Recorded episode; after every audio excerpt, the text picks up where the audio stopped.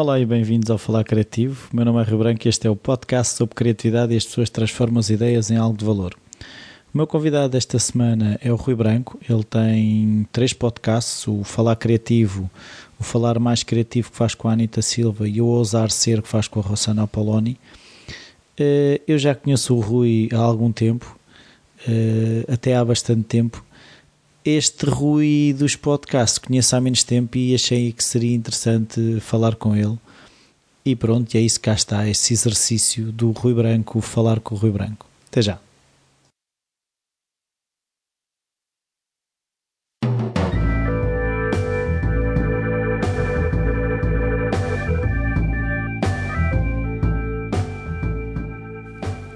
Olá Rui, obrigado por esta oportunidade.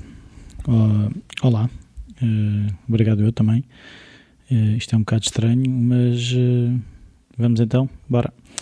Então eu queria te perguntar, Rui, se, de que forma é que a criatividade estava presente na, na tua infância, se havia artistas na família, familiares engenhocas, esse tipo de coisas.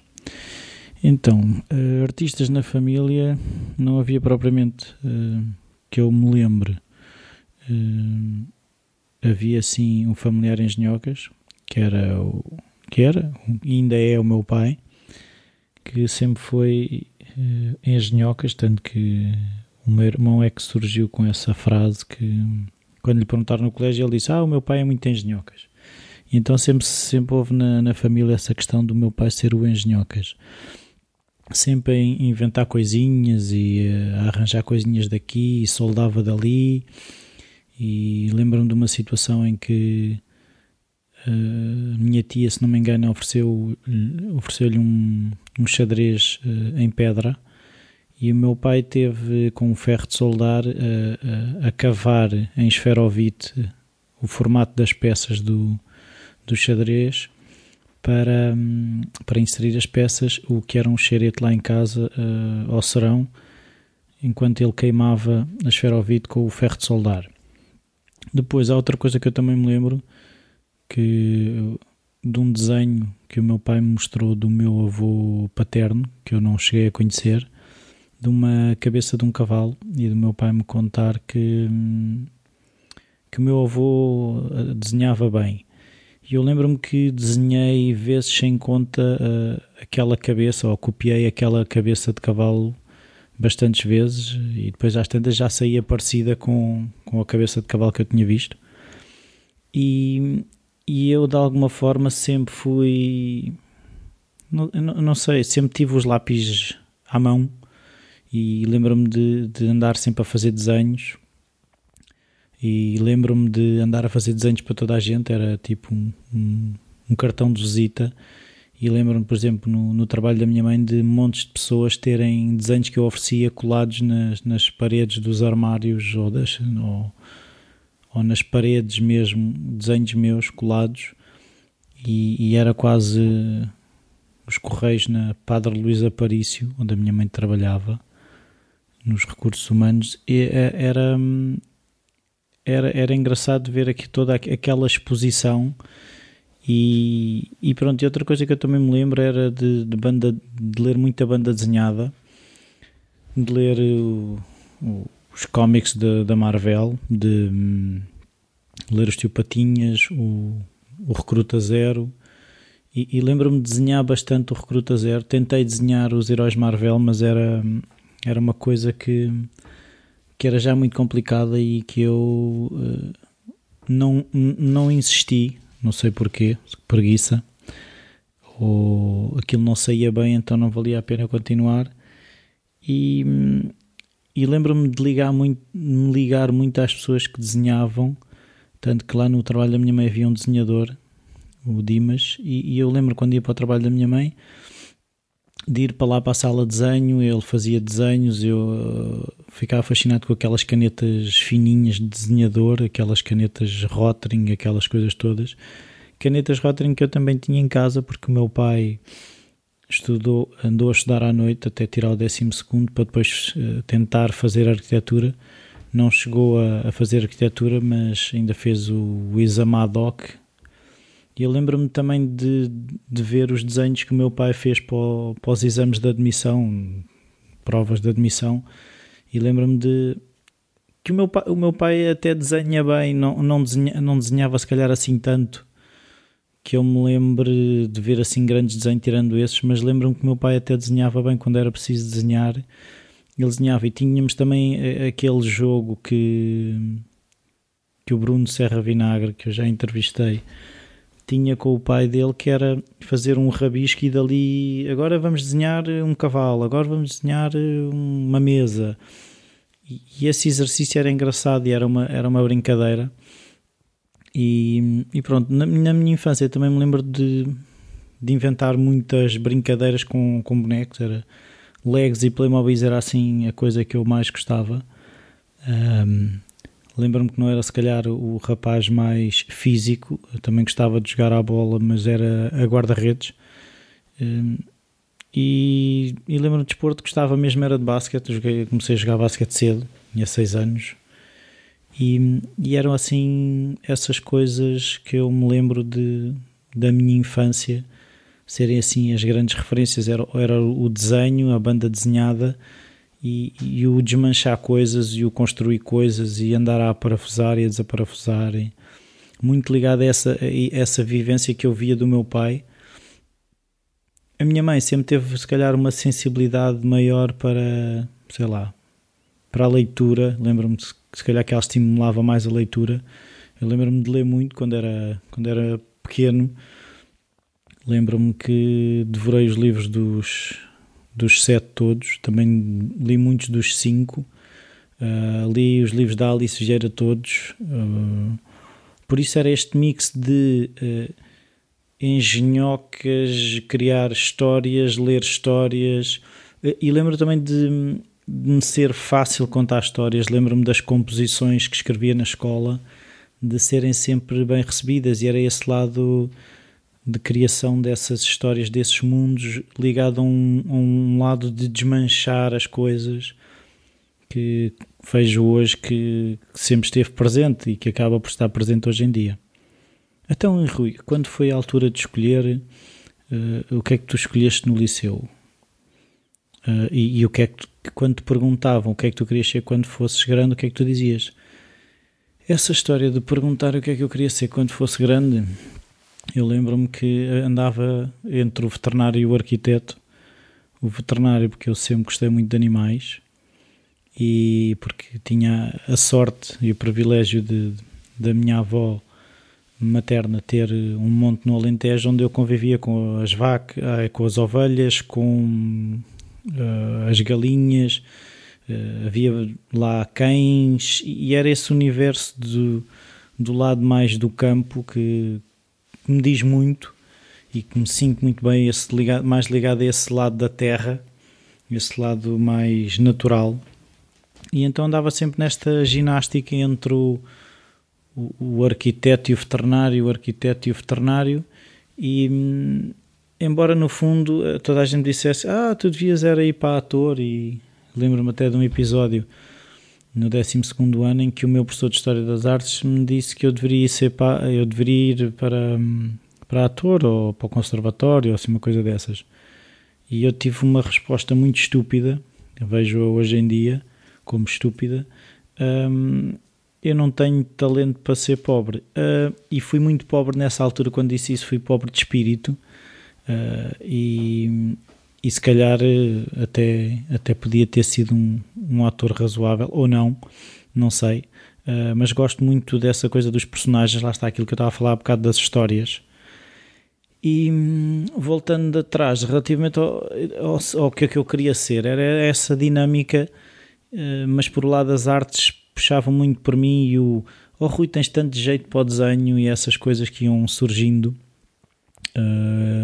hoje em dia eu vejo que não desenho assim nada extraordinário, gostava de desenhar melhor uh, mas foi, foi, foi sempre essa e então quando chegou ali o, no nono ano eu até tinha escolhido artes, mas enganaram-se e fui parar a uma turma de contabilidade e administração, como é que aquilo se chamava.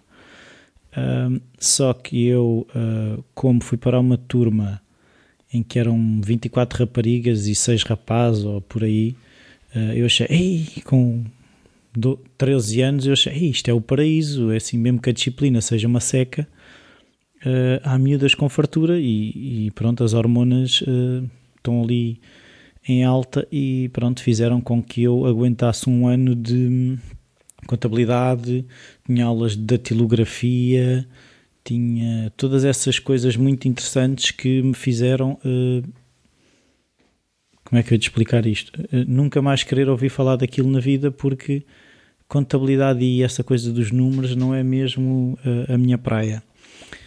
E pronto, depois no décimo ano lá consegui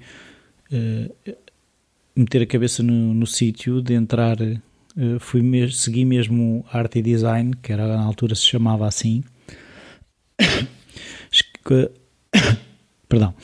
Escrevi, uh, ou seja, fiz mesmo as artes e, e houve aí uma coisa que eu me apercebo hoje em dia que eu tinha colegas que desenhavam realmente muito bem e, e eu comecei-me a, a, comparar e comecei a, a retrair-me no meu lado de desenhar, comecei a desenhar pelo seguro e lembro-me de não investi muito, de, ou seja, de me comparar e dizer ele, aquele realmente sim desenha bem. Lembro-me, por exemplo, do, do meu colega António, ou o Eddie, uh, que desenhava realmente muito bem. E lembro-me de, de, achar que eu não desenhava nada que se parecesse com aquilo, e, e ia-me sempre safando com aquilo que me era confortável, não arriscava, ia jogando pelo seguro. E no 12 uh, eh, as dúvidas na entrada da universidade voltaram no que é que eu iria escolher. Voltei a fazer testes psicotécnicos uh, que já tinha feito no nono ano e que davam realmente as artes ou uh, a lado da, da veterinária.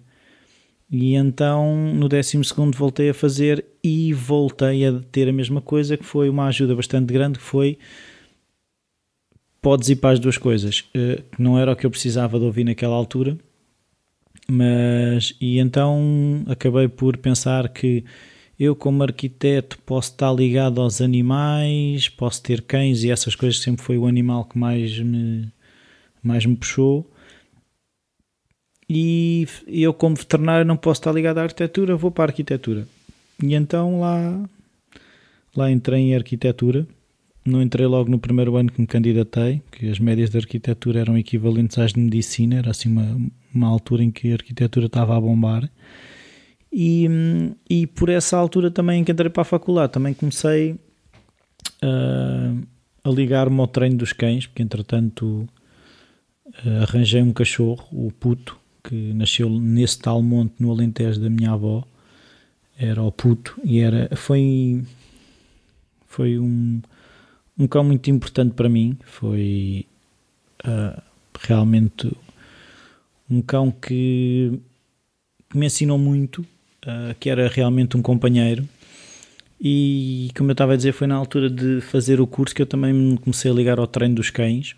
E, e depois aquilo tornou-se mesmo viciante e eu fui investindo cada, mais, cada vez mais tempo. Aquilo era, era um bocado gerir aquela paixão pelo mundo dos cães com a, a universidade e os trabalhos e e lembro-me que o primeiro ano da, da faculdade foi mesmo complicado porque era também o início da paixão dos cães e ao mesmo tempo era o choque muito grande entre aquilo que eu achava que era arquitetura e aquilo que de facto é arquitetura.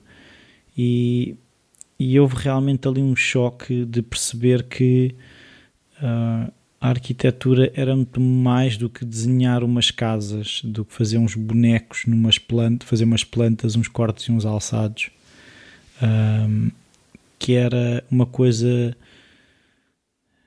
uma coisa como é que eu dizer, que envolve mais, eh, mais os, todos os sentidos, como se assim se pode dizer, do que propriamente só um, um, um lado estético uh, uh, até da peça desenhada ou mesmo aquelas fotografias muito bonitas que vemos nas revistas uh, que são bonitas de ver não digo, não digo que sejam não sejam interessantes ver essas fotografias de arquitetura mas a experiência que eu percebi naquele primeiro ano da arquitetura é uma coisa muito mais envolvente que mexe realmente connosco.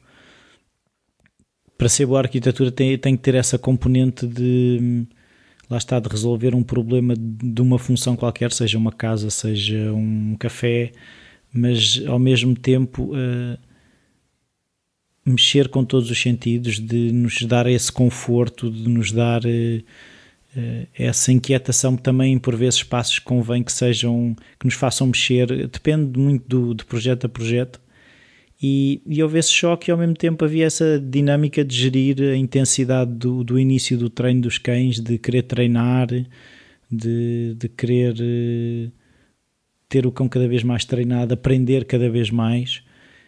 E, e, foi sempre essa, essa aventura e pronto, e, e tem sido tem sido essa aventura. Então, e como é que era? O, o curso foi fácil, foi difícil?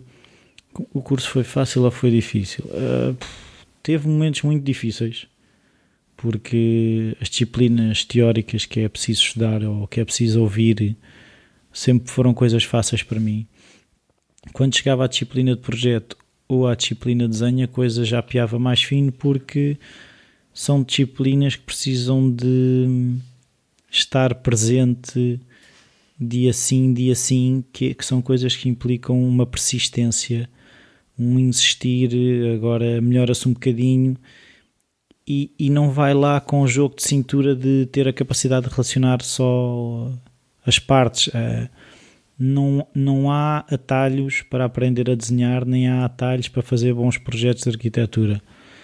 Uh, e pronto, e houve aí essa complicação de, de perceber que, que era preciso mais esforço e Perdão.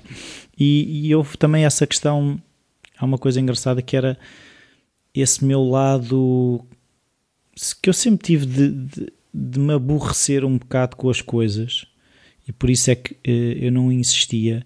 E lembro, por exemplo, quando era no primeiro ano fiz uma maquete, entretanto eu lembro-me que aquilo já era tarde, já era tarde e acabou-se uma cola e, e, já não estava com paciência de cortar com o x-ato, então comecei a, a, rasgar o cartão à mão e comecei a, a colar as coisas, eh, as paredes de, da maquete, ou os bocados de cartão, com fita adesiva daquelas para, para as feridas e não sei o quê. E chego lá com a maquete e o, um, um dos primeiros convidados, o João Banazola, era meu professor na altura, a me dizer... Uh, vais levar isso para casa e vais fazer uma maquete como deve ser, uh, porque aquilo realmente não estava não estava com muito bom aspecto e depois no segundo ano até uh, a Inês Lobo me, me pôs o rótulo de, da pessoa que fazia maquete, maquetes com os dentes porque tinha, é muito aquela pressa de ver uh, o espaço o espaço a, a, ganhar forma, ou seja, de que forma é que aquele bocado de cartão que se encontra com o outro bocado de cartão e que depois eh, a luz entra daqui, há essa pressa e estar a desenhar uma linha, estar a medir e estar a cortar muito bonito com o x-ato e estar ali a pôr a cola com um, esse, muito, de forma muito meticulosa e, e aquilo ficar ali uma, uma união perfeita, não, não era muito... Uh, aquilo que me seduzia. E, e, eu percebo que também é aquilo que eu tenho aprendido ao longo do tempo é que faz falta esse lado de, de skill, essas, esse lado de craft, de artesão em todas as coisas. E é nessa, nessas coisas, nesses aparente essas coisas aparentemente fáceis ou banais e triviais que muitas vezes está a magia é é no carinho que se põe nas coisas pequenas que depois as coisas se tornam grandes. Pode parecer só um, um pequenino pormenor, mas é nesse pormenor que depois, se calhar, revela tudo o, o que está por trás daquilo.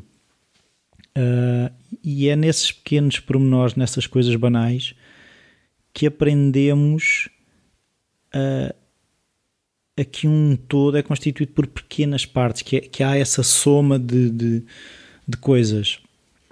E eu vejo também isso na minha vida, que às vezes coisas que passaram quase ao lado porque eu não lhes dei importância, mas que percebo mais tarde que tiveram de facto esse toque.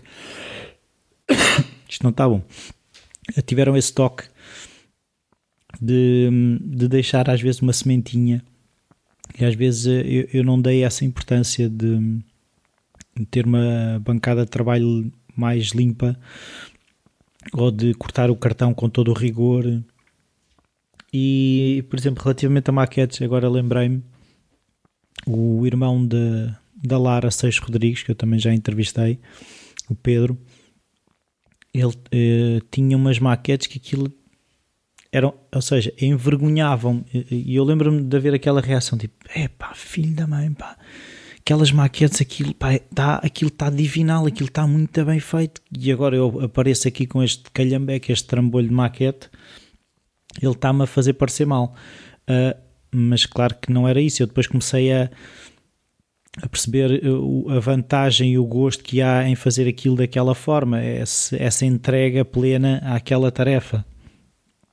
E lembro-me de, de, brincar muito com ele com essas situações de ele ter as maquetes muito perfeitinhas e eu ter as maquetes eh, um bocado atabalhoadas.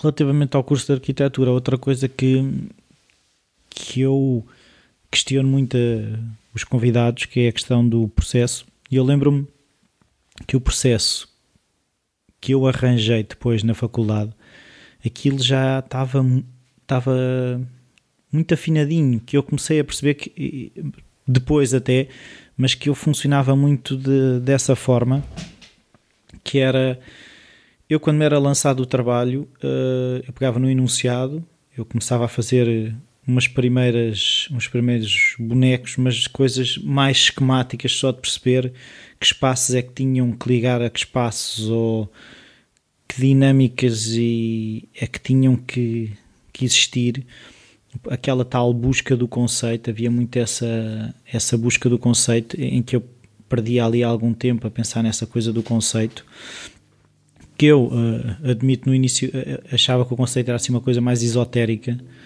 e cheguei a fazer coisas muito parvas com essa história do conceito e depois comecei a perceber que o conceito realmente era uma mais-valia, era uma uma linha salva-vidas que nos podemos agarrar quando as coisas estão a ficar complicadas. E comecei a perceber que havia ali aquele momento em que começava à procura de um conceito, depois agarrava em todos os livros que tinha e começava a folhear, folhear, a folhear projetos de arquitetura, a, a encher a máquina, como eu digo muitas vezes aos convidados.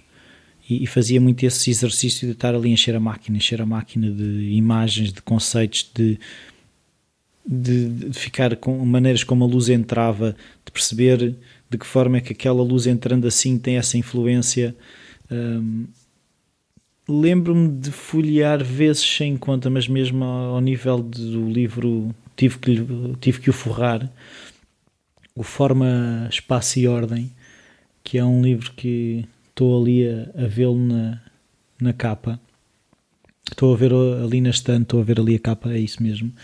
E, e, e lembro-me de vezes e vezes e vezes e vezes ver aquilo, de, de ver os exemplos de que forma é que uma linha tem uma influência, de que forma é que o estar num plano inferior, o estar num plano superior, e, e, e eu vi que mesmo, como é que eu te explicar isto? Mesmo se calhar não amando a arquitetura assim com o coração, como eu via lá colegas havia um lado que me seduzia bastante, era, era, era esta relação de perceber que aquilo era trabalhoso, eh, que não era muito uh, a minha onda, porque ou seja, porque eu era aquele de resolver as coisas rapidamente e o pensar rápido e responder rápido, e aquilo exigia de mim outro tipo de, de velocidade, mas ao mesmo tempo havia esse fascínio de perceber aquilo, de desmanchar todos os, todos os conceitos e todas essas coisas de lá está, de, de, levar a fundo aquilo, de perceber aquilo. Um, e, e, foi muito, e depois eu, eu, percebi também que começava a fazer bonecos, a desenhar, e, e, quando eu começava a desenhar vezes e vezes a mesma coisa, eu percebia, eu agora tenho que ou começar a, a maquete ou começar a desenhar com rigor, porque chegava àquele ponto em que os desenhos, os esquisses que eu fazia eram sempre os mesmos, é sempre a mesma coisa, aquilo já, já tinha dado o, o e então depois eu começava a fazer a maquete, começava simplesmente a, colar as coisas e a, a, encostar cartões e a perceber de que forma é que aquilo poderia funcionar. E nesse processo depois eu voltava a desenhar já, eu voltava a desenhar, mas em paralelo com a maquete e os desenhos já eram outros. E depois era começar a fechar os projetos, que era, era a parte que eu menos gostava, porque era aquele trabalho mais repetitivo em que já não há aquela energia da criação. Uh, também pode haver, mas que eu na altura não, não a encontrava ou não a sabia encontrar.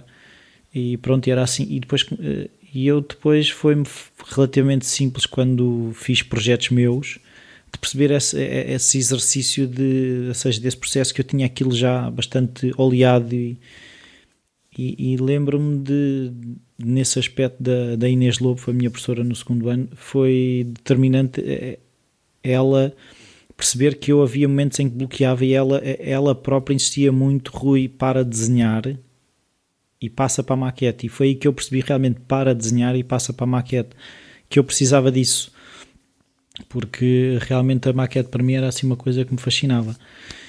E pronto, o curso de arquitetura fez uh, e não, eu nunca deixei uma disciplina para trás, foi sempre assim uma, uma vitória. Gostava de fazer os exames todos em julho para poder ter férias de verão inteiras.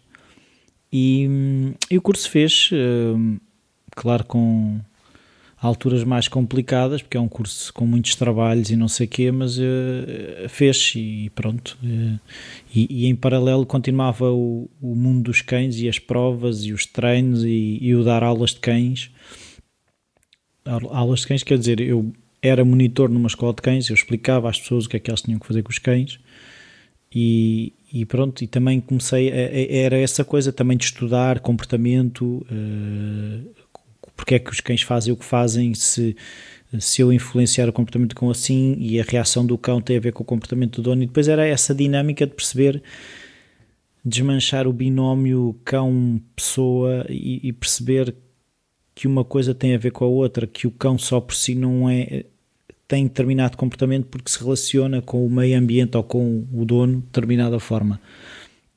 E aquilo também me consumia bastante tempo e, e pronto, e, e, depois acabei por, eh, ao fim de alguns anos, me tornar eh, monitor nessa escola. Depois convidaram-me para ser juiz de provas de obediência e pronto, tornei-me juiz de provas de obediência que fui durante 13 anos, agora já não estou a julgar. E, e pronto, e tem sido um, o curso de arquitetura uh, foi isso que me trouxe. E então, acabaste o curso e começaste logo a trabalhar? Uh, sim, acabei o curso e comecei logo a trabalhar. Quer dizer, eu ainda não tinha acabado o curso, ainda me faltava o exame final de projeto e já tinha um ateliê à minha espera uh, para começar a trabalhar. E então, assim que acabei o curso, comecei logo a trabalhar e estive nesse ateliê do Rui Alves e da Teresa Rodeia ainda durante ano e meio, dois, dois anos talvez. E foi lá, por exemplo, que conheci um dos convidados do, do Falar Criativo, António Castanheira, e foi muito engraçado o trabalho que, que fiz lá, aprendi muito, uh, tanto com a Teresa como com o Rui. Uh, aprendi também a ouvir outras músicas, que o Rui estava sempre a trazer CDs, e, e, e aprendi com com a Teresa esse lado de, de gostar muito de, de projeto. Uh, a Teresa tinha sido minha professora de desenho e,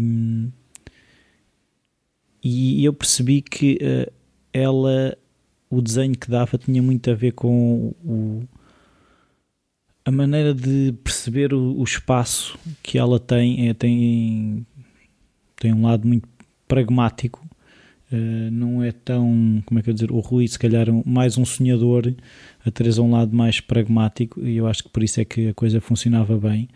Fiz projetos muito engraçados, uh, lembro-me da, da Casa da Alt, ainda me lembro do nome do cliente, o Rui Madeira, e, e, e, foi um projeto que me marcou bastante porque eu lembro-me gostar mesmo da casa, de fazer a, a, a maquete e, de conviver todos os dias depois com a maquete lá na, na parede e ter ido, ao, ao, eu fui ao local lá um, à Alt uh, e de conhecer o, o, cliente, o Rui Madeira, e, e lembro-me de, pá, de gostar mesmo, tipo, eu vivia nesta casa e, e achei que a casa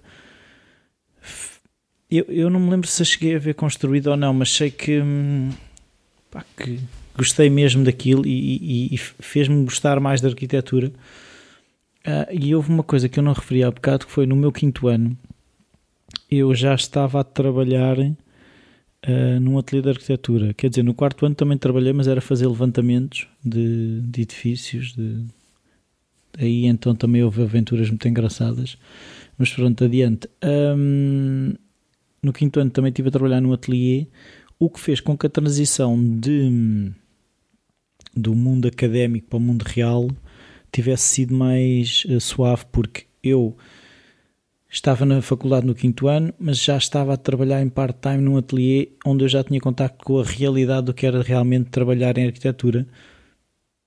E serviu-me brutalmente aquilo que aprendi no ateliê, no ateliê do Flávio Barbini e, e, e aprendi mesmo o que é que era fazer projeto e, o Flávio tinha um cuidado com o lado projeto e o lado da representação uh, ele, ele, ele, era mesmo picuinhas com esse tipo de coisas. E mesmo a questão das maquetes eu fiz maquetes espetaculares e depois no quinto ano acabei por fazer maquetes realmente bem feitas porque aprendi a fazer maquetes no ateliê do Flávio, do Flávio Barbini. E foi mesmo essa, esse rigor e essa atenção ao detalhe, de que forma é que as tramas uh, representam as coisas, pôr sombras nos alçados? E, e, que aquilo, os desenhos ganham essa vida e tornam-se muito mais interessantes e tornam-se muito mais reais quando têm esses detalhes e esses detalhes andar, este andar para trás e para a frente entre os detalhes e a e a, a bigger picture ou aquela imagem mais distanciada, eu aprendi aí nesse, nesse ateliê essa relação entre o, o aquele detalhe e depois um, ver essa, é isso mesmo, é esse, esse jogo entre o, o pormenor e o, e, o, e, o, e, o, e a grande imagem, aquilo o que temos projetado e, e, e vamos ganhando esse esses vários tamanhos, esse olhar de Deus de fora e depois o do ser humano que está lá ao pé. E, e eu gostei muito de aprender isso e, e, foi mesmo uma escola brutal esse tempo que passei lá nesse ateliê. E depois foi isso, quando acabei o curso, fui trabalhar com a Teresa e com o Rui Alves, com a Teresa Rodário Rui Alves. Depois comecei a achar que estavam-me a surgir uns trabalhos e comecei a achar, epá, se calhar lançava-me era por conta própria e assim não tinha patrões e esse tipo de coisas. Não que eles fossem maus patrões, longe disso, mas uh, aquela, eu, eu, eu, sempre tive esta questão com a autoridade que me faz, não sei, não percebo muito bem, ainda não consegui perceber muito bem de onde é que vem, mas há esta rebeldia relativamente a figuras de autoridade. E então comecei a achar, ah não pá, eu, eu era, era o meu próprio patrão e tenho uns trabalhinhos e não sei o quê, e decidi sair do ateliê e, e lançar-me por conta própria, ainda fiz um, alguns trabalhos, mas uh, eu, eu não tinha essa veia vendedora nem sabia onde é que se angariavam trabalhos, ou as coisas me vinham parar ao colo, ou eu não sabia procurá-las, ou, ou não queria procurá-los, ou havia essa preguiça. Que essa é outra coisa que eu também tenho que falar, que é, eh, de alguma forma, eu no meio disto tudo sempre passei a vida convencido que, que sou um grande preguiçoso e que não ponho o esforço necessário nas coisas. Se calhar em algumas situações não pus, uh, se calhar noutras pus demais. É esse equilíbrio difícil. Como eu falava outro dia com a Rossana, eu, eu, tenho muito esta coisa da montanha russa, tipo descer depressa, subir devagar e, e, e, em vez de ter uma velocidade mais constante, que se calhar eh, permite chegar às vezes mais longe, não sei. E hum, agora estava-me a perder aqui um bocado no assunto, mas o que eu estava a dizer era que esses trabalhos não, não houve uma continuidade, o que me fez hum, voltar a, a procurar uh, trabalho. E fui parar à Mediterrânea, Mediterrânea, já não me lembro, Mediterrânica, projetos, uh, era do António Cordeiro, irmão do, do arquiteto Arsénio Cordeiro. e ainda passei lá uns tempos e aí foi de uma intensidade, tínhamos muitos trabalhos, uh, tínhamos uh, a questão das noitadas, eu lembro-me tempo, meses e meses em que em que só tinha o domingo e era sair do ateliê às 9, 10 da noite e esse tipo de coisas. Claro que na altura ainda não, não tinha filhas, uh, já namorava com a, a, a, minha mulher, com a Kátia, quem eu nunca ou raramente falo no podcast porque ela tem assim um bocado de vergonha, um, acho eu. E então um, era, era na altura, e aquilo, embora custasse, a coisa ia-se fazendo, mas lá está, havia sempre as questões do problema da autoridade e de daquela hora de. Eu lembro-me de uma vez ter chegado às 11 da manhã, o que é que foi, e, e o, na altura o António virou-se para mim e disse: eh, Tens um horário de entrada. E a, e a, resposta pronta na ponta da língua do rebelde foi: uh, Pois, uh, também, tenho, também tenho então horário de saída. Porque realmente, se eu tinha saído lá às 9 ou às 10 da noite, porque é que havia de estar às 9 ou às 10 da manhã ou o que fosse? cedo, não é? é? Era um bocado, era, era-me um bocado difícil de entender isso e continuo a achar que não é que não é o caminho, não é o trabalhar horas e horas e horas a fio. Eh, às vezes eu acho é que se trabalha mal em Portugal, eh, que é que se perde muito tempo com eh, conversa da treta e, faz falta essa disciplina para conseguir chegar mais longe. Eu próprio também, eu, eu, sou das pessoas que facilmente perde tempo, mas agora, voltando atrás, eu lembro-me que tanto uh, quando trabalhei com a Teresa Rodeio Rui Alves e quando trabalhei no, com o Flávio Barbini, as tarefas eram claras, não se perdia tempo. Eu lembro, por exemplo, eu no Flávio Barbini trabalhava 4 ou 5 horas por dia mas aquilo era sempre a andar, porque eu chegava, tinha exatamente o que tinha para fazer, sabia exatamente o que tinha para fazer, e, e se acabasse, eu conseguia perceber o que é que estaria para fazer a seguir, porque a, coisa, a mensagem era muito clara, ou seja, as coisas eram. Tanto o Flávio como o Rui e a Teresa não estavam só no ateliê, eles davam aulas e, e, e eles próprios tinham essa organização de, de, com o tempo que tinham, gerir depois as pessoas que trabalhavam lá. Era um bocado isso. Um, era essa gestão de, do tempo que havia e por isso não havia tempo a perder com, como eu estava a dizer, com a conversa da treta. E depois, lá está, chegou um ponto em que eu também já não podia ouvir falar naquilo, uh, no ateliê e na, nestas, nestas autoridades, e então também decidi sair uh, aí um bocado mais à revelia, mas também tinha uns trabalhos, também tinha umas coisas a, a fazer, uns trabalhos de 3D por fora e, e achei que sinceramente que as coisas tinham pernas para andar eh, de forma solitária, sem ter patrões. E andei também mais uns meses, se calhar até foram mais. Não, não deve ter, não deve ter chegado a um ano, não sei. Um, assim, um bocado perdido, e entretanto comecei a. Uma amiga minha, a Filipa, estava a trabalhar numa empresa que fazia stands para feiras e esse tipo de coisas, e lojas, e eles precisavam de uma pessoa em part-time e eu decidi, pá, por que não? Não é propriamente a minha área, e então entrei e, e comecei a, a ganhar algum gosto por aquilo, porque era uma, um, tinha um lado muito mais gráfico, muito mais artístico, uh, do que se calhar a arquitetura. Um, e tinha outra coisa fascinante que era a rapidez com que as coisas aconteciam. Eu fazia um projeto, se calhar numa quarta-feira, e no sábado a coisa estava, o stand estava a ser montado, ou esse tipo de coisas. E depois também havia diferentes escalas. Eu tanto podia estar a fazer um stand, como podia estar a fazer só um expositorzinho de acrílico e essa atenção ao pormenor foi sempre uma coisa que também me fascinou, e mesmo eh, no curso de arquitetura eu sempre tive melhores notas a construções, esse lado do pormenor, do que propriamente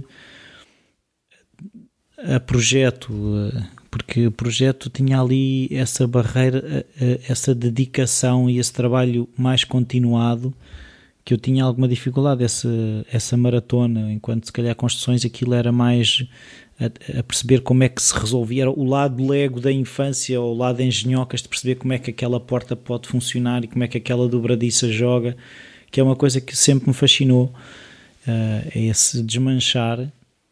E, e pronto. Uh, entretanto, nos stands acabei por uh, depois deixar de ser part-time e passar a ser full-time. Tive dois anos e tal.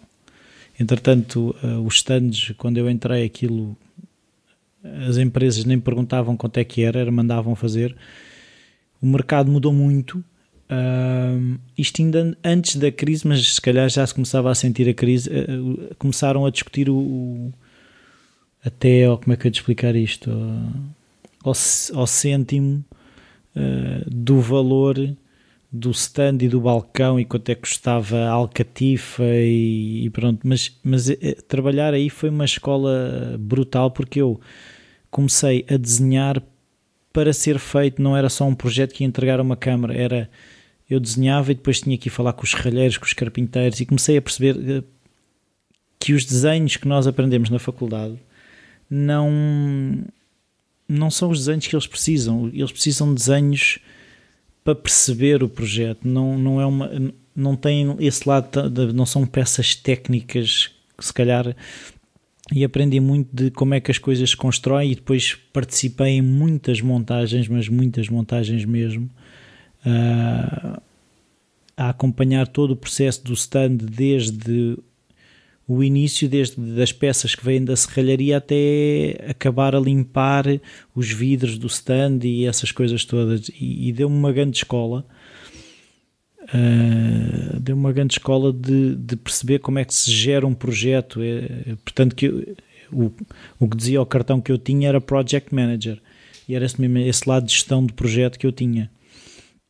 E hum, depois, quando eu saí dessa empresa, hum, na altura, por umas confusões, não tive direito ao subsídio de desemprego e fiquei um bocado uh, perdido, porque na altura a minha filha, a, a, minha filha mais velha, a Francisca, estava para nascer. Isto foi. ia nascer daí a uns meses, foi, foi isso, ia nascer daí a uns meses. E, mas entretanto, um, o meu grande amigo Rui Monteiro estava, estava, estava e está na Chupa Chups.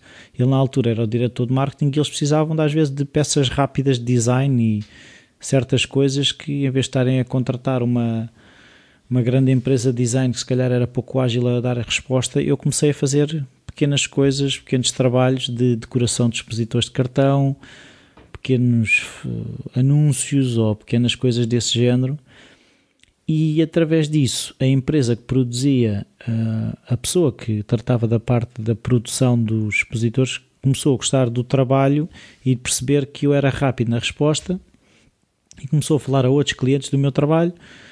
Fiz trabalhos para a Asbro, depois fiz trabalhos para a Garmin, depois de entretanto na Garmin comecei-me a dar muito bem lá com, com a pessoa responsável dessas coisas, com a Ruta Alegria.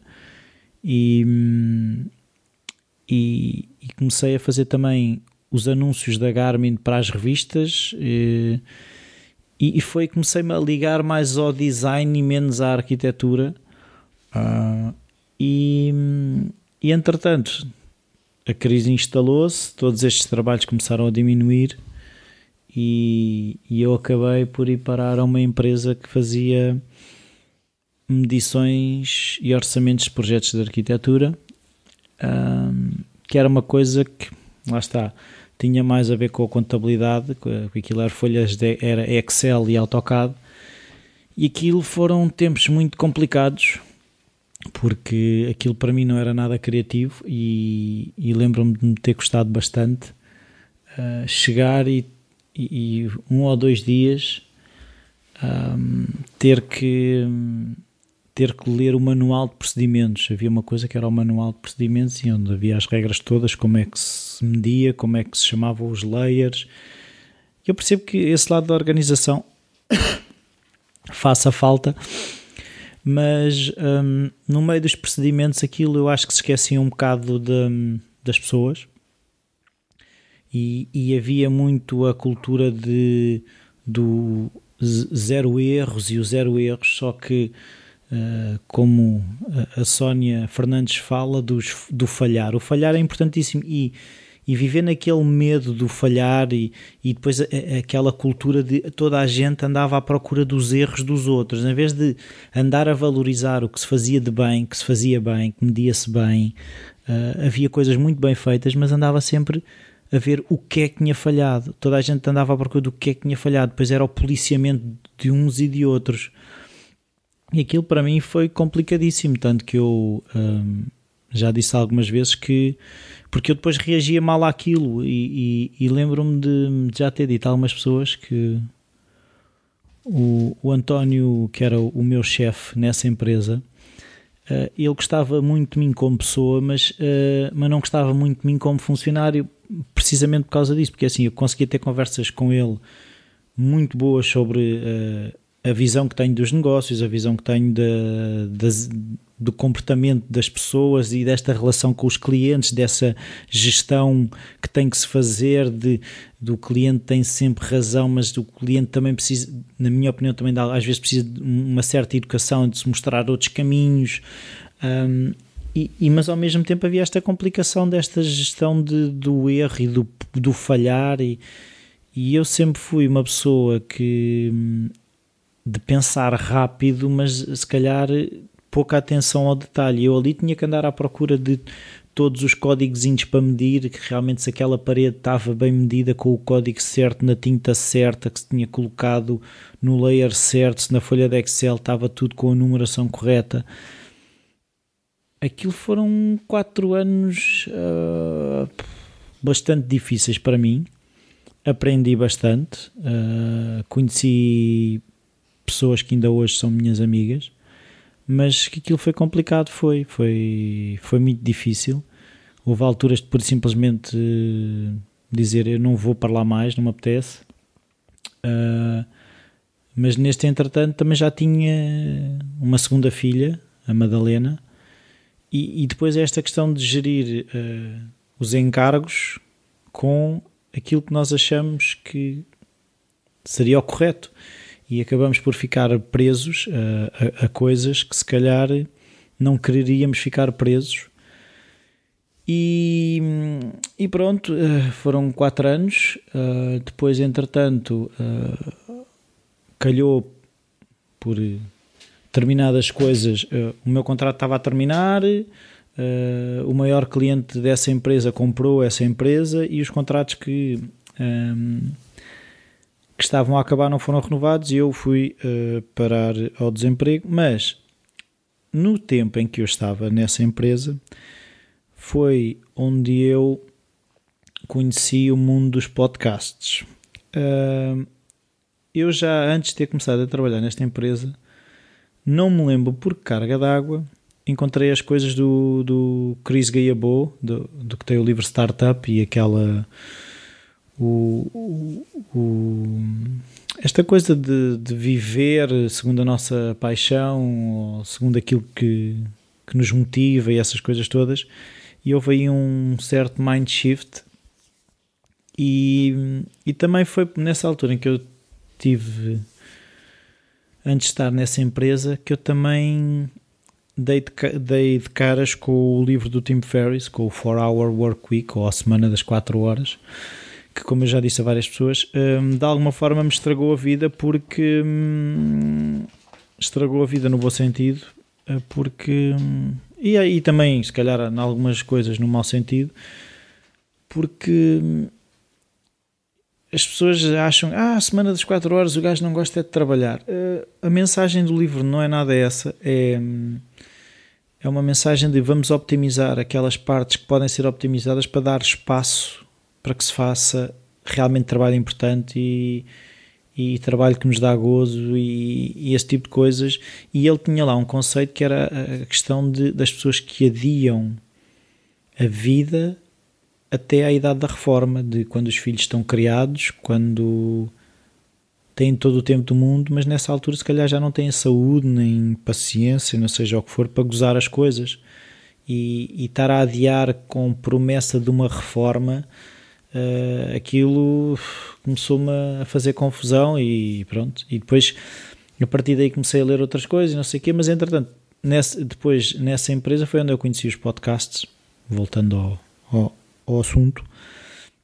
Lembro-me de ter começado pelo podcast do Ben Greenfield, que ainda hoje ouço, que tem a ver com fitness e desporto. E foi nessa altura também comecei a correr e depois comecei a, a lembrar dos tempos em que treinava com uma amiga minha que faz triatlos. E, e lembrei-me porque não voltar a fazer um triatlo e voltei a nadar e comecei a, e entretanto também ia andar de bicicleta com o meu amigo Jorge e comecei a juntar as coisas e acabei por encontrar um escape dentro dessa vida de folhas de Excel que eu se calhar não gostava tanto e consegui arranjar esse escape do desporto um, e dos podcasts e era, eu podia estar a trabalhar e ouvir os podcasts e depois uh, os podcasts uh, atrás de um veio o outro e o outro e o outro e o outro e o outro e pronto e chegámos aos podcasts sim, mas entre ouvir podcasts e tu teres um podcast vai uma grande distância como é que isso foi? como é que isso foi? É assim, eu como eu não gostava muito do que estava a fazer, eu andava sempre à procura de, de coisas, para, ou seja, de possíveis negócios. Sonhei em fazer 30 mil coisas, tanto que a Kátia estava, ainda agora menos, mas uma altura que tipo, me chamavam inconstante e que tanto era o não me calar com a questão da nutrição, do fitness, do comer bem não comer isto e não comer aquilo como de repente já estava a falar, eh, se calhar, eh, em sei lá, em livros, como uh, falava em neurociência uh, e em meditação e essas coisas todas, e era um bocado esse. Lá está, essa montanha russa de coisas. E, e pronto, e, e era um bocado essa luta de de andar para trás e para a frente com, com, os, com, com as ideias, não, era uma coisa nem era outra. Ah, e entretanto fui encontrando livros e, e lembro-me de. Foi um audiobook do. Acho que era Goals, era assim qualquer coisa. e era um audiobook que eu ouvia vezes. Eu, eu devo ter ouvido aquele audiobook, sei lá, umas 5 vezes e, e ele falava muito na questão de, de procurar eh, as pessoas, como é, que, como é que ele dizia, as pessoas influentes em determinada área, eh, ou descobrir um grupo de um assunto qualquer que me interessasse e começar-me a ligar a essas pessoas. E eu comecei a perceber que nos podcasts eram realmente essa desculpa para eu ver uma pessoa que, que, até, que era interessante e, e sabia de um assunto que eu gostava e por que não perguntar-lhe? E, e o, o, podcast era essa desculpa para, para, para poder perguntar às pessoas aquilo que queria saber. E, e, se eu andava nesta, nesta, nesta montanha russa de não saber o que é que queria, a área da criatividade e, e, lá está, as pessoas, muitas pessoas à minha volta sempre me acharam criativo e hum, pedem-me logotipos para isto, logotipos para aquilo. Uh, e, e, as pessoas quando precisam de ideias telefonam, ah, ok, que ideia é que me dás aqui para isto aqui, não sei o quê. E eu, por que não começar por aí, por, pela questão da, da, da criatividade? Eu também equacionei a questão do fitness e de do bem-estar e da saúde e não sei o que também é uma coisa que me, que me seduz e o desporto, mas senti que não, se calhar não era não era o assunto onde eu se calhar tinha mais para aprender, não, não é se calhar tenho muito mais para aprender, mas se calhar não, não, não me ia ser tão fácil, lá está, por, mais uma vez procurei uma coisa que me seria mais confortável. Uh, e então foi por essa questão da criatividade e depois, porque eu sempre me fascinou o processo dos artistas e alguns amigos meus que são artistas uh, de perceber como é que as coisas são feitas e de, de, de perceber que aquilo tem os, os, tempos próprios, que cada pessoa tem o seu, o seu processo. E, e, eram conversas, e são conversas que eu, conversas sem fim que eu tenho com o Rui Viana, agora menos, mas tenho, conversas tenho muitas saudades. Que lembro quando não estava a trabalhar, eh, era às quartas-feiras, muitas quartas-feiras fui eu ter com ele à Safora, uh, em que passávamos tardes inteiras a falar destes assuntos. De, às vezes líamos para o ateliê dele falar sobre os quadros dele e o que é que tu achas disto e o que é que tu achas daquilo, e depois eu também ia para lá fazer lá uns desenhos e, e acabei por pintar um touro e, e, esta, e esta coisa sempre me fascinou e sempre que encontro, encontro biografias de artistas e os rituais dos artistas uh, sempre foi uma coisa que, que, me puxou e foi às tantas fez o clique sim, é isso mesmo, vou perguntar às pessoas que pegam nas ideias e se transformam em alguma coisa, porque depois também comecei neste, neste, nestes, nestes últimos anos a, a ligar-me a esta questão que se fala muito do entrepreneur ou empreendedor e de pegar nas ideias e fazer um negócio e ser livre com esse negócio e, e ter um negócio paralelamente ao trabalho ou conseguir pegar numa pequena ideia e montar um negócio que, que nos sustenta. E, e então pensei, por que não, pá, bora lá perguntar e depois comecei assim a pensar pessoas que me são relativamente próximas uh, que eu poderia entrevistar e começar por aí. Ou seja, eu não, não dei um, um, um salto assim muito fora, ou seja, não foi a tirar-me de um penhasco, porque eram pessoas que eu já conhecia e que se calhar já tinha tido algumas destas conversas e, e, e foi, foi mais confortável pôr-me na posição de entrevistador com pessoas que, que não me eram estranhas. Uh, porque se eu, se eu for pensar nos primeiros convidados, eu já os conhecia quase todos. Se calhar o primeiro, o primeiro que eu não conhecia pessoalmente uh, é capaz de ter sido quem? Uh, olha, não me lembro porque quem é que foi? Foi o An André foi o André. Não, foi o André da Ludo Design. E depois o Lata Gouveia. Acho que foram assim os primeiros que eu não conhecia pessoalmente. Porque depois o Banazola já conhecia, o Marco também.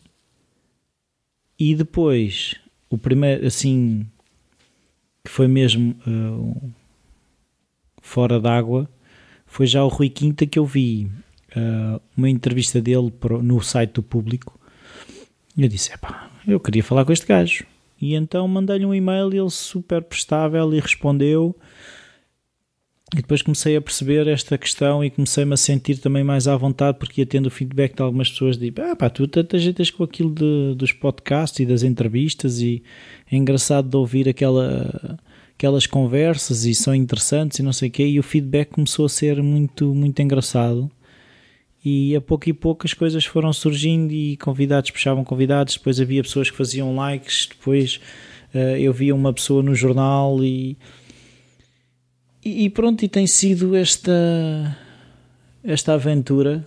Hum, tem sido esta aventura de lá está de, de, encontrar este misto entre os artistas e os empreendedores e das pessoas que têm vidas criativas, que calhar não, não são criativas no sentido mais uh, tradicional do termo de serem elementos uh, muito fora e que têm umas ideias que nunca ninguém teria na vida, mas que vão tendo essa criatividade diariamente de conseguir transformar a, as coisas que lhe vão acontecer em, em coisas mais positivas ou começando a somar pequenas peças que dão uma pecinha um bocadinho maior e depois juntando essa peça a outra pecinha ainda fica uma coisa maior.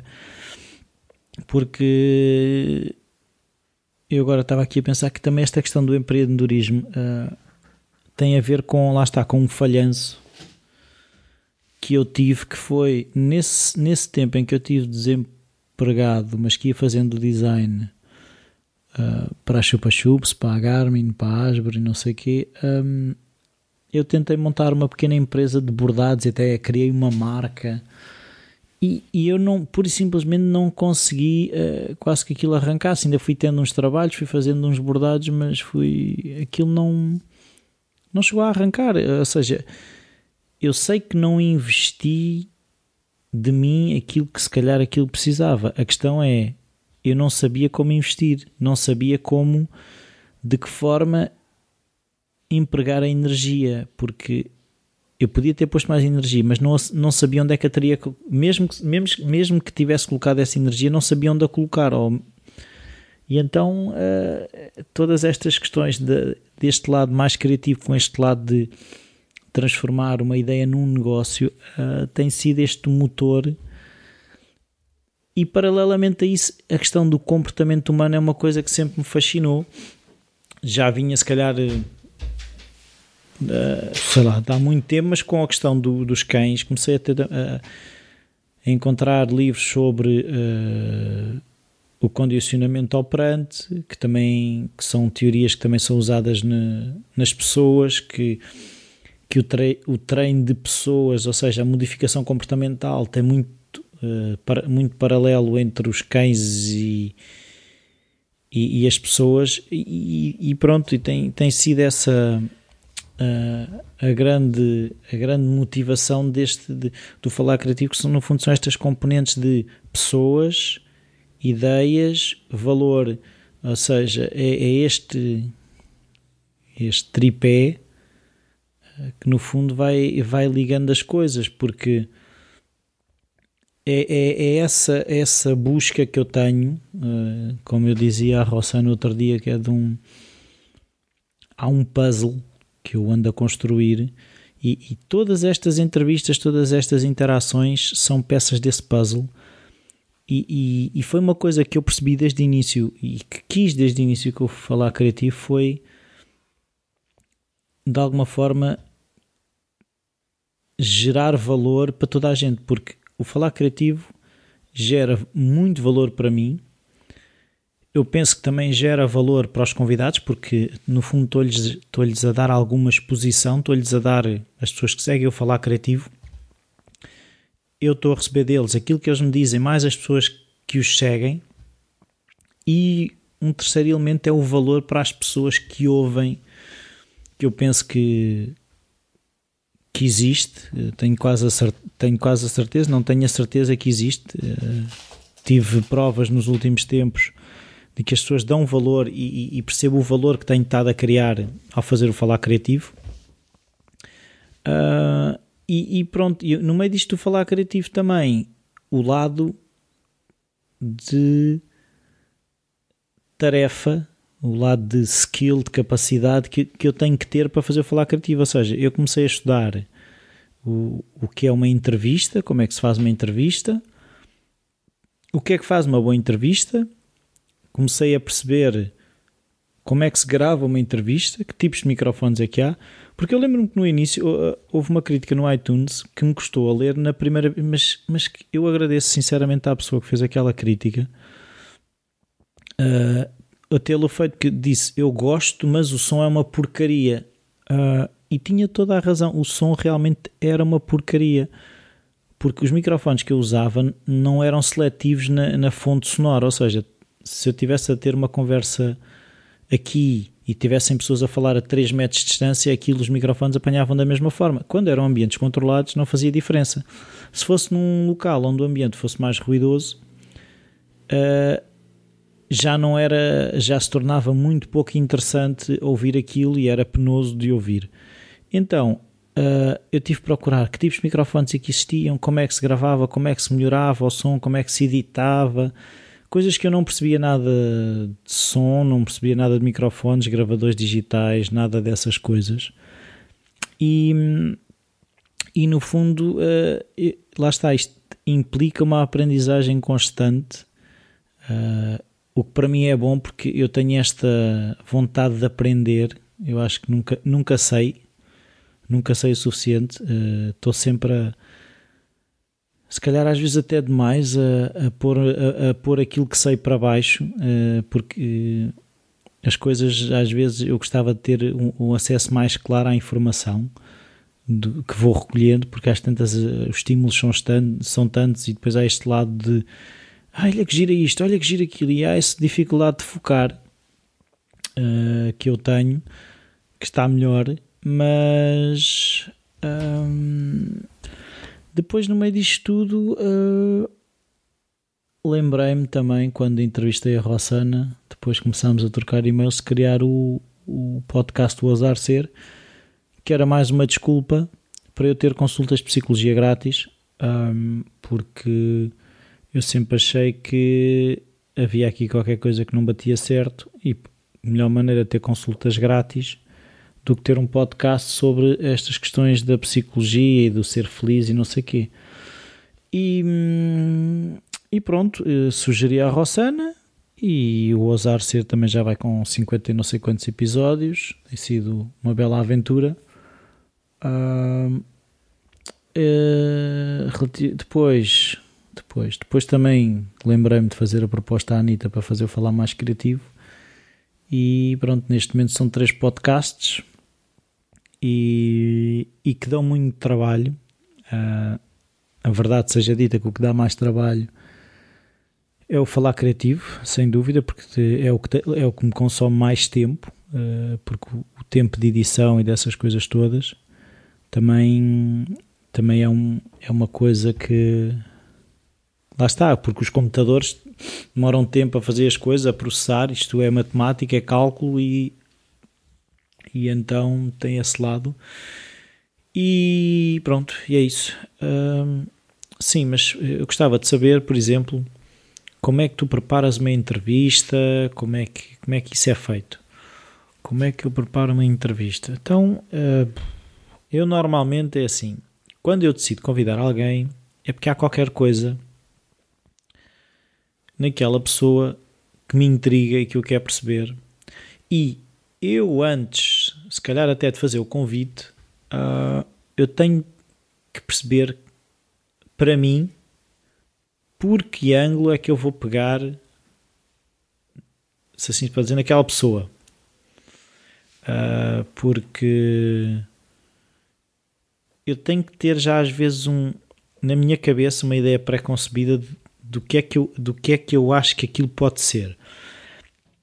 E depois uh, começo a investigar, uh, procuro o site da pessoa, possíveis entrevistas que ela já tenha dado, um, página de Facebook, começo a tentar perceber o que é que motiva aquela pessoa, mas ao mesmo tempo é, é um bocado quero estudar a pessoa, mas ao mesmo tempo também não quero saber tudo, porque senão a curiosidade diminui e isso é essencial para uma entrevista, é haver essa curiosidade.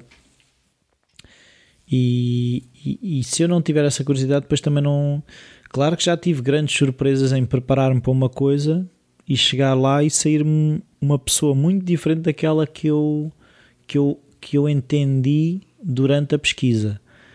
E, e o processo é, é normalmente. Eu lembro no início tinha um guião muito rígido, eu fazia, escrevia as perguntas num papel e levava o papel para a entrevista com as pessoas uh, ia seguindo aquilo muito à risca e comecei a perceber que havia coisas muito interessantes e caminhos que estavam ali a ser mostrados que eu não seguia e coisas que eu perdia porque estava agarrado a esse tal guião.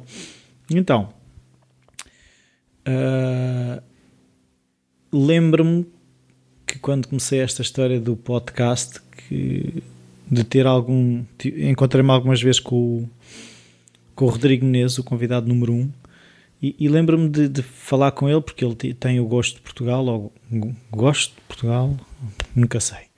Uh, e ele faz entrevistas e eu lembro-me de me mostrar um caderninho onde ele escrevia os temas de que queria abordar com aquela pessoa, mas depois ele também esquecia aquilo. Eu comecei a perceber, comecei também a usar isso, a estudar, a escrever algumas coisas num papel, a levar o papel comigo para as entrevistas, mas a esquecer-me dele e, e, estar atento uh, e realmente curioso de ouvir o que aquela pessoa tem para me dizer.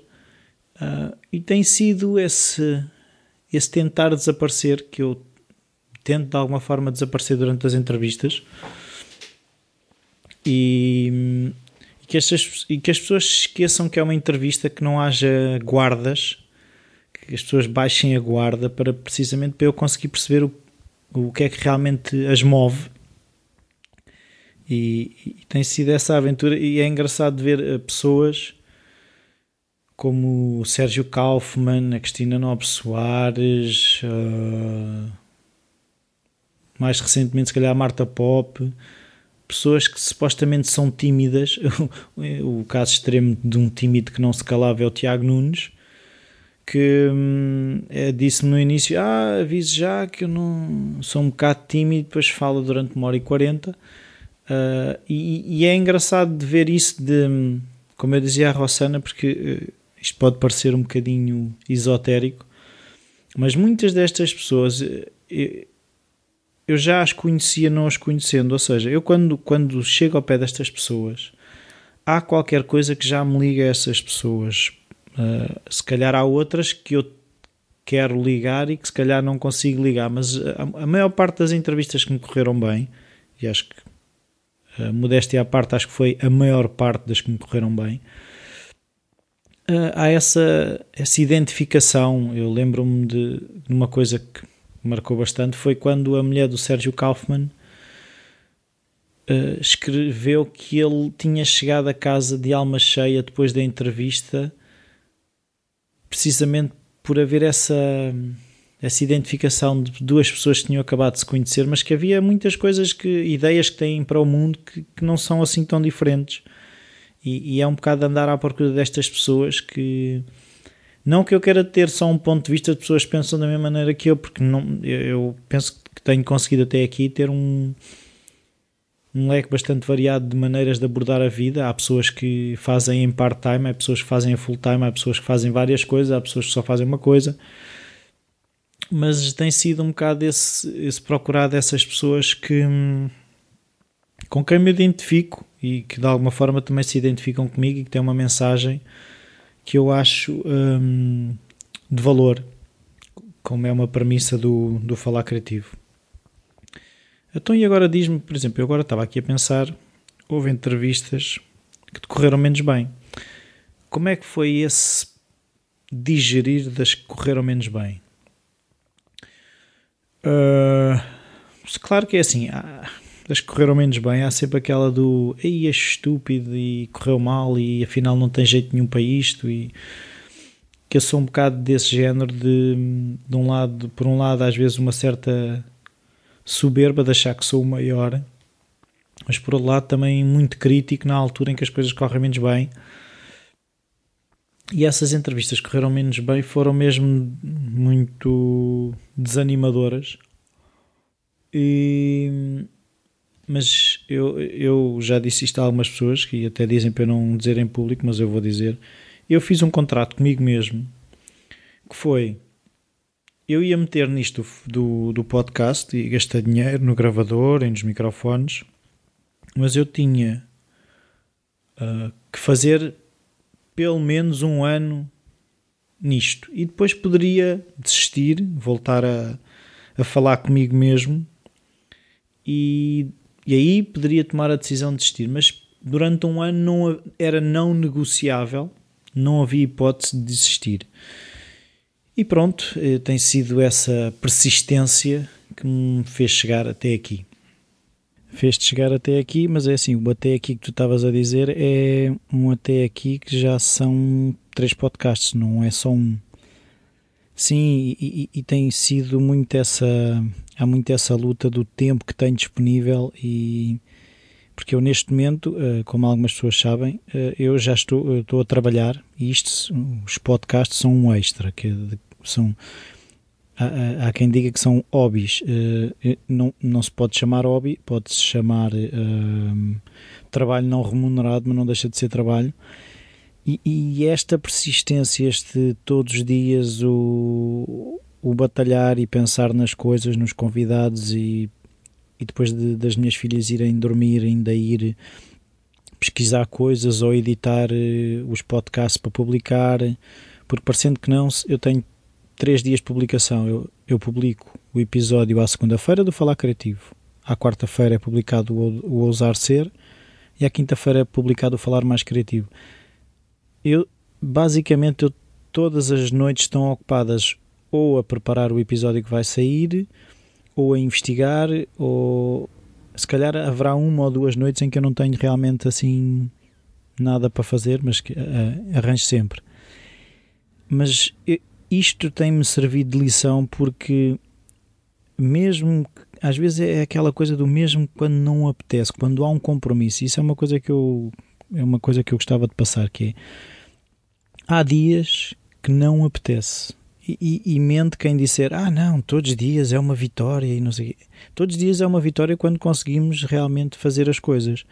Porque há dias em que não apetece, mas quando há esse compromisso é, é que as coisas acontecem. Como eu disse há bocado, a questão do compromisso que eu tinha comigo mesmo em que tinha que uh, fazer pelo menos um ano e, e não havia desistir e, e, se houve tentação durante. Há várias vezes houve essa tentação de isto está a correr mal, porque é que te insistes e o tempo que isso consome e as lutas até dentro de casa dessa porcaria uh, do podcast. E, e, que entendo que seja natural essa preocupação da porcaria do podcast que consumia tempo, uh, recursos e dinheiro zero. Uh, quando o dinheiro faz falta a toda a gente, uh, era bom que vivêssemos numa sociedade, se calhar, que o dinheiro não tinha que existir, mas uh, como também eu tenho a mania das frases, houve aquela frase de o dinheiro é a maneira que o mundo tem de reconhecer o trabalho que tu andas a fazer. e se calhar muitas vezes só quando há um certo volume de trabalho ou, é que o mundo começa a compensar esse, esse investimento. Uh, porque, tal como as sementes que pomos na terra, há umas que nascem mais depressa, outras que nascem tempo mais tarde, mas não quer dizer que não se esteja a fazer nada.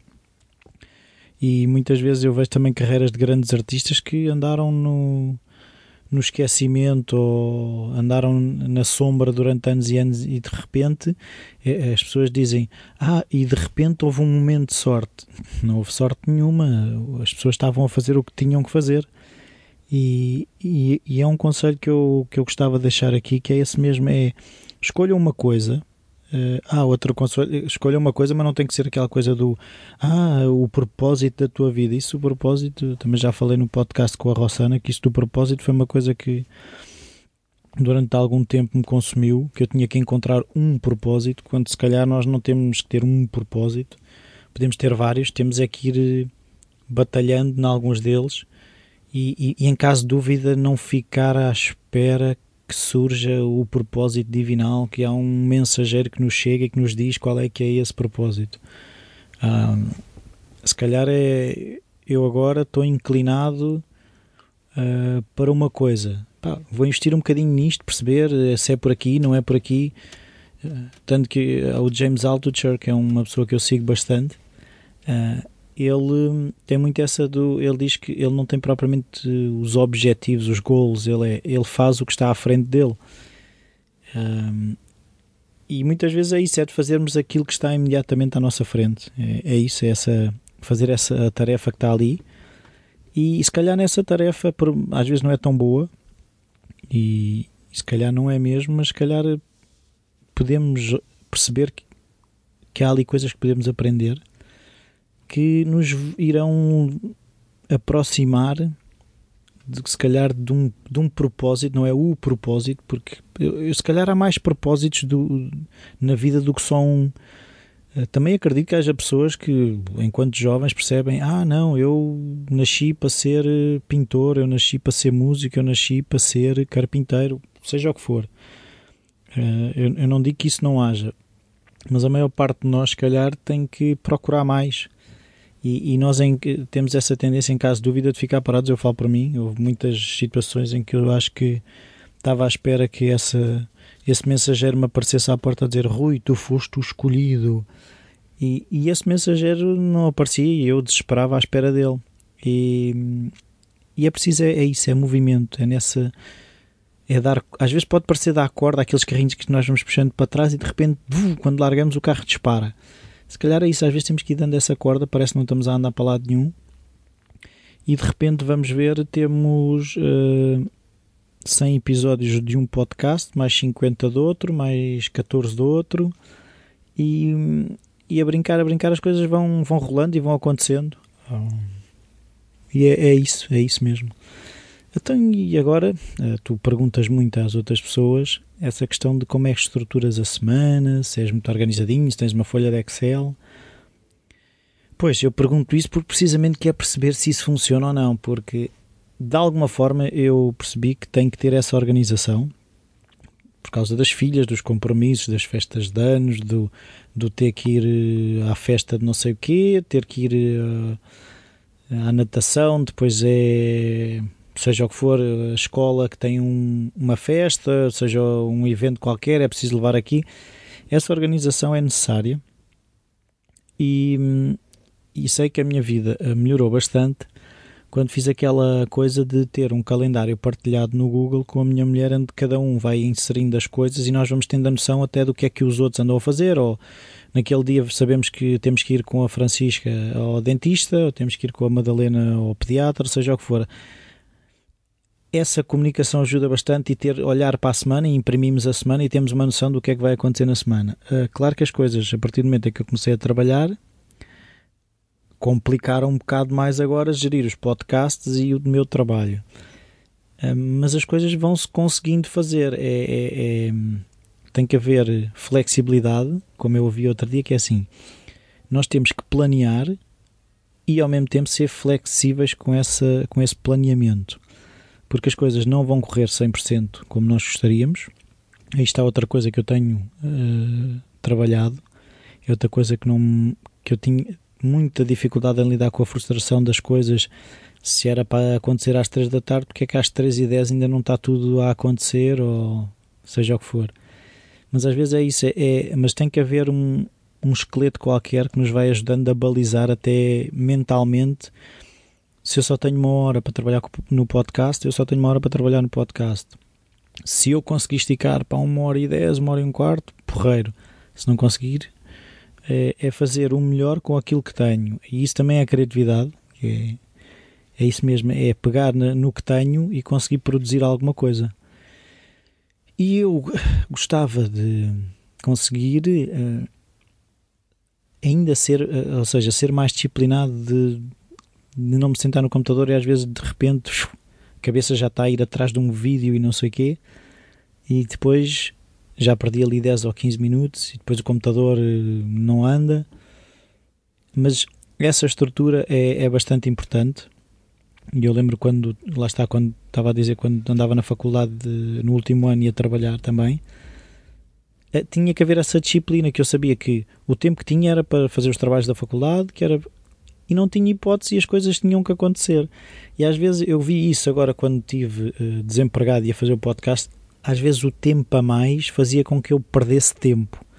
Uh, e às vezes é isso, criar balizas, como na entrevista que eu falei com o Mário Belém, ele é o patrão dele, mas ele tem aquilo muito bem estruturado. Ele levanta-se mais ou menos à mesma hora, tem a sua hora de almoço e depois chega uma certa hora, fecha e a coisa continua. Uh, pronto, à noite é a noite é dele. E, e, às vezes, muitas vezes, as pessoas que são os próprios patrões, das duas, uma, ou abusam e não param de trabalhar, ou então deixam o tempo passar e depois uh, nem estão a trabalhar nem estão a descansar. E realmente essa questão dos ritmos e de estar a trabalhar, não trabalhar, isso é essencial para, para qualquer pessoa, sobretudo para a malta que gosta de ter ideias inovadoras e, e fazer coisas criativas, é, esse, é dar esse espaço, é sair de, da frente de, de, nós próprios, é aí que as coisas estão. É, ainda ouvi a entrevista do Scott Adams, com, no team, do Tim Ferriss fez ao Scott Adams, e ele falava muito nisso de é quando ele consegue calar essa voz ou, e, e deixa ouvir as coisas que estão lá mais atrás que surgem as coisas mais interessantes. E em termos de organização é isso. Um, uma coisa que eu às vezes tenho vergonha de perguntar é como é que as pessoas estruturam os dias. Eu, por exemplo, levanto-me, um, medito, escrevo no diário. Foi uma coisa que já, já várias pessoas me tinham falado, mas foi uma vez em conversa com a Cristina Quest que ela me sugeriu e foi a partir daí que eu, que eu fiz. E soubesse eu que saiu hoje, tinha começado mais cedo. a ter esse diário onde vou despejando as coisas que me estão a preocupar para realmente deixar espaço para as outras coisas. E é isso, primeira coisa é primeira coisa mesmo é ir à casa de banho, não é? Beber um copo de água ou dois, depende da sede. Depois é escrever no, no diário e depois meditar. E agora com o trabalho é ir com a cadela à rua, comer e arrancar para o trabalho. Basicamente a rotina é essa e aproveitar as horas de almoço para dar uma volta a pé, para exercitar um bocado, para mexer, ler e descansar. Eu já percebi que a, hora, as horas de almoço que eu tenho, que são duas, são mesmo para gerir tempo de recuperação, recovery, é, é, o lado do fitness a falar. E, e é preciso criar esses momentos em que estamos a recuperar do esforço. E eu sei que ao fim do dia vou para casa e volto a estar com as minhas filhas e, e tratar de jantares e arrumar cozinhas e voltar com a cadela à rua e voltar ao podcast, aos podcasts ou responder a e-mails ou seja o que for. E então eu já percebi que tenho que criar esses, como o Todd Henry também fala, que é os, os espaços em branco. Todos nós temos que cultivar esses espaços em branco, os white spaces, precisamente para para sairmos da, da frente de nós próprios, para nos ouvirmos. E pronto, uh, basicamente é isso. Então, e um livro que tenha sido importante para ti, ou que tu tenhas oferecido bastante? Então, um livro que eu tenho oferecido bastante. Vamos começar por aí. Aos miúdos tenho oferecido muito Vamos à Caça do Urso. Primeiro que as ilustrações da Ellen Oxenbury são brutais. Uh, gosto do ritmo da história. Os miúdos também gostam dessas lenga-lengas e onde há uma repetição. Um, mais livros que eu tenho oferecido bastante. Não me estou assim a lembrar de nenhum. Livros que tenham sido importantes para mim. É difícil dizer um, mas claro que já referi o do Tim Ferriss, o 4 Hour Work Week, pelo lado de me ter escangalhado a cabeça. Outro livro que, de alguma forma, que marcou, se calhar, um, um tipo de leitura. É assim, eu lembro-me de, da minha amiga Magda me ter oferecido a Metamorfose do Kafka. E lembro-me que a seguir eu tive que ler o processo e depois li o Castelo, depois li o Na América. E, o, e a maneira, aquela, aquele lado da conspiração do Kafka, eu percebo agora que a influência que isso teve sobre mim. E depois também é aquela, isto são tantos livros, mas lembro-me de ter Italo Calvino, as Cósmicómicas, que já li mais do que uma vez. Há um livrinho que eu leio muita vez, porque é pequenino e lê-se bem, que é Os Sonhos de Einstein, do Alan Lightman, que é a relação com o tempo, é, é muito engraçado. Uh, aconselho, é um livro que se lê num, num AI, mas aconselho. E hum, mais recentemente, sei lá, se calhar o Choose Yourself do, do James Altucher, essa questão de nos escolhermos, não estarmos à espera que nos escolham. Depois a lista seria, seria quase infindável, mas é, é por aí. Então, e há alguma coisa que gostasse de referir que ainda não, não tínhamos falado? Uma coisa que eu gostasse de referir.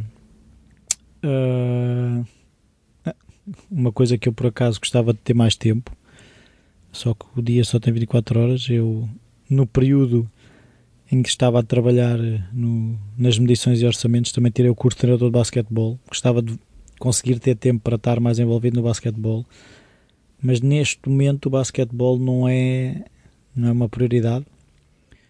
Uh, não é que não seja importante, eu continuo a seguir a NBA e essas coisas todas, com o tempo que tenho disponível, e é um desporto que gosto muito e sobretudo eu quando dei treinos, dei treinos a miúdos dos 5 aos 10 anos o perceber a, a importância que é haver alguém que nos guia na aprendizagem seja do basquete, seja até na arte da vida em que haver essa tolerância de perceber quem é que é aquele miúdo que quer aprender a jogar basquete e se calhar a maneira que eu tenho para explicar a um não é igual à maneira que eu tenho para explicar a outro mas que com apoio e com essa dedicação hum, as coisas conseguem-se existe trabalho. Isso é uma coisa que, que eu gostava de explorar, que é essa questão que o desporto tem, que é não há atalhos.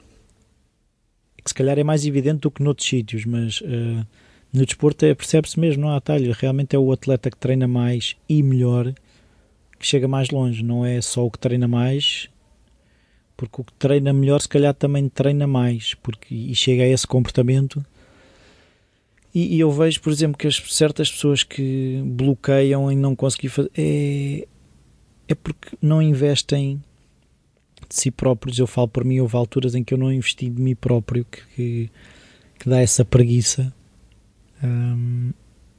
E às vezes, e outra coisa que às vezes eu, é, quando entramos numa coisa, também falo por mim, entramos numa coisa e queremos logo entrar 3 horas por dia, quando não temos essas 3 horas, então não vale a pena. E percebe-se que há casos de pessoas que só têm uma, uma hora por dia, uma hora por dia para dedicar àquilo que gostam e que se calhar não demora dois anos, demora cinco, mas as coisas cada vez mais. Isto também se percebe, também aprendi se calhar com o livro do Tim Ferriss. Nós, o ser humano, cada vez vive mais. E achar que aos 15 ou aos 20 anos já temos de ter a nossa vida planeada estamos-nos a preparar para, para falhar e a falhar eh, de forma violenta, porque se imaginarmos que vamos viver até aos 80, pá, faltam 60 anos e as coisas mudam muito rapidamente. E essa criatividade de perceber que as coisas estão a mudar e adaptar-nos e fazer aquilo que gostamos ou apercebo hoje em dia é encontrarmos aquilo que gostamos naquilo que estamos a fazer. É um bocado, é, é a coisa do o processo é que é importante. É mesmo é isso, é o processo é que é importante, é o gostar do processo. Se eu não gostasse de fazer as entrevistas, não me era fácil já ter feito tantas.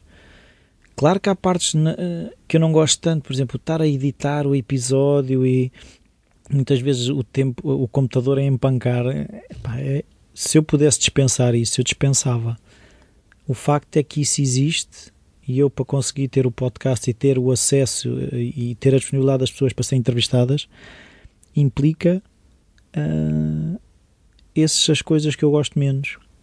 E, e, eu sei que houve pessoas que estavam nesse sítio onde eu trabalhava que desde sempre me apoiaram e, e elas viram a luta que foi durante muito tempo eu andar revoltado contra as coisas não parecerem que não andavam e hoje em dia são elas próprias. Ainda outro dia a Raquel me referiu a questão de que eu merecia uh, as coisas que estavam a acontecer agora.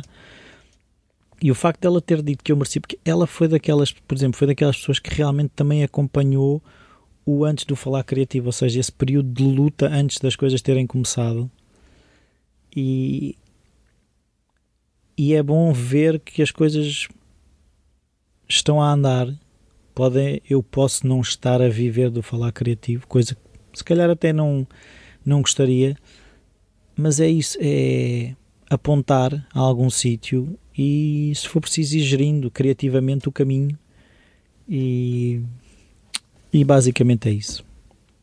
Muito obrigado, Rui. Foi um prazer. Obrigado eu também pela oportunidade. Então, até à próxima.